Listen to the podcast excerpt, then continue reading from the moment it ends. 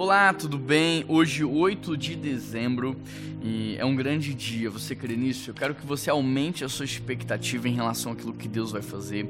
Porque se nós começamos o dia em oração, buscando a presença, a palavra, a direção de Deus, não tem como dar errado. A Bíblia diz que a nossa luta não é contra a carne e sangue, mas contra as potestades do ar, e esse é o momento de você ter a vitória no mundo espiritual para que ela se materialize no seu dia e na sua vida. O texto de hoje está lá em Mateus Mateus, capítulo 5, verso 9, e ele diz assim: Bem-aventurados pacificadores, porque serão chamados filhos de Deus. Bem-aventurados, você já sabe, é Macários, Macários é mais do que feliz. É interessante porque o texto está dizendo que mais do que feliz é aquele que se torna um pacificador. Mas o mundo diz assim: não, você não pode engolir sapo, não, você não pode abaixar a cabeça, não, você tem que falar, você tem que se impor, você tem que fazer, você tem que brigar.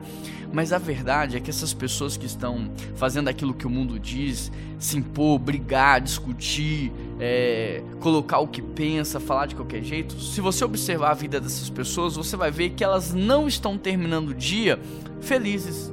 Quando elas fazem isso, elas não ficam felizes, elas ficam mais amarguradas, mais abatidas, mais entristecidas. É como um câncer que vai corroendo essas pessoas por dentro. Agora, em paralelo a isso, o texto diz que mais do que feliz é o pacificador.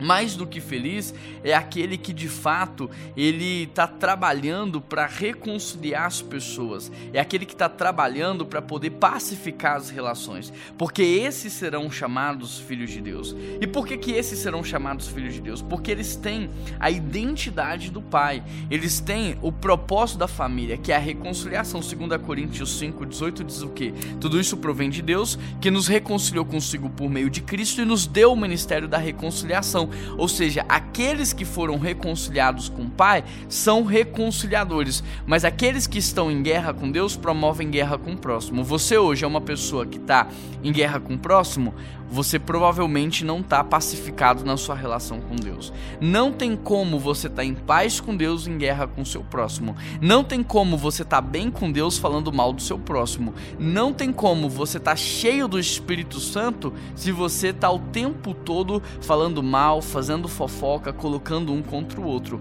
É incoerente. Então, feliz é aquele que é o filho de Deus. Feliz é aquele que é chamado filho de Deus, porque ele vive em harmonia, ele vive em paz, ele vive cheio, satisfeito, pleno, curado, liberto, realizado. E por causa disso, ele não se relaciona mais na base da expectativa. Ele não espera mais nada do outro. Ele se relaciona na doação, ele se relaciona na entrega, ele se relaciona para promover na vida do outro aquilo que ele já recebeu. Eu queria te incentivar a reavaliar hoje a sua vida com Deus, a reavaliar a sua relação com Deus, a reavaliar de fato a sua saúde espiritual. Como é que você faz isso? Pelas suas conversas, pela o conteúdo daquilo que você fala nos bastidores, quando ninguém está olhando ou quando poucas pessoas estão perto de você. O que, que você tem falado? Sobre o que você tem falado?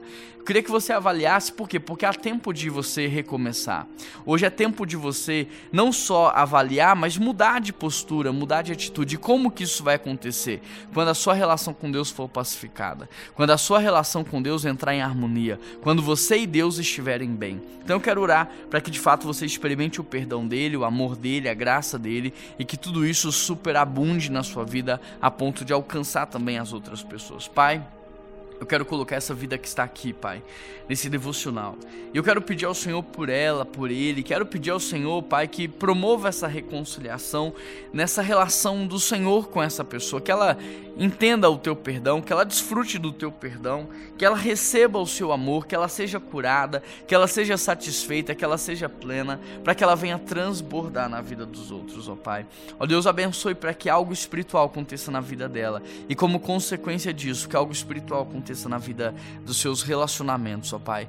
Que ela seja promotora da paz, que ela seja reconciliadora, que ela seja uma pessoa que promove vida com as suas palavras. Essa é oração que eu te faço em nome de. Jesus. Amém.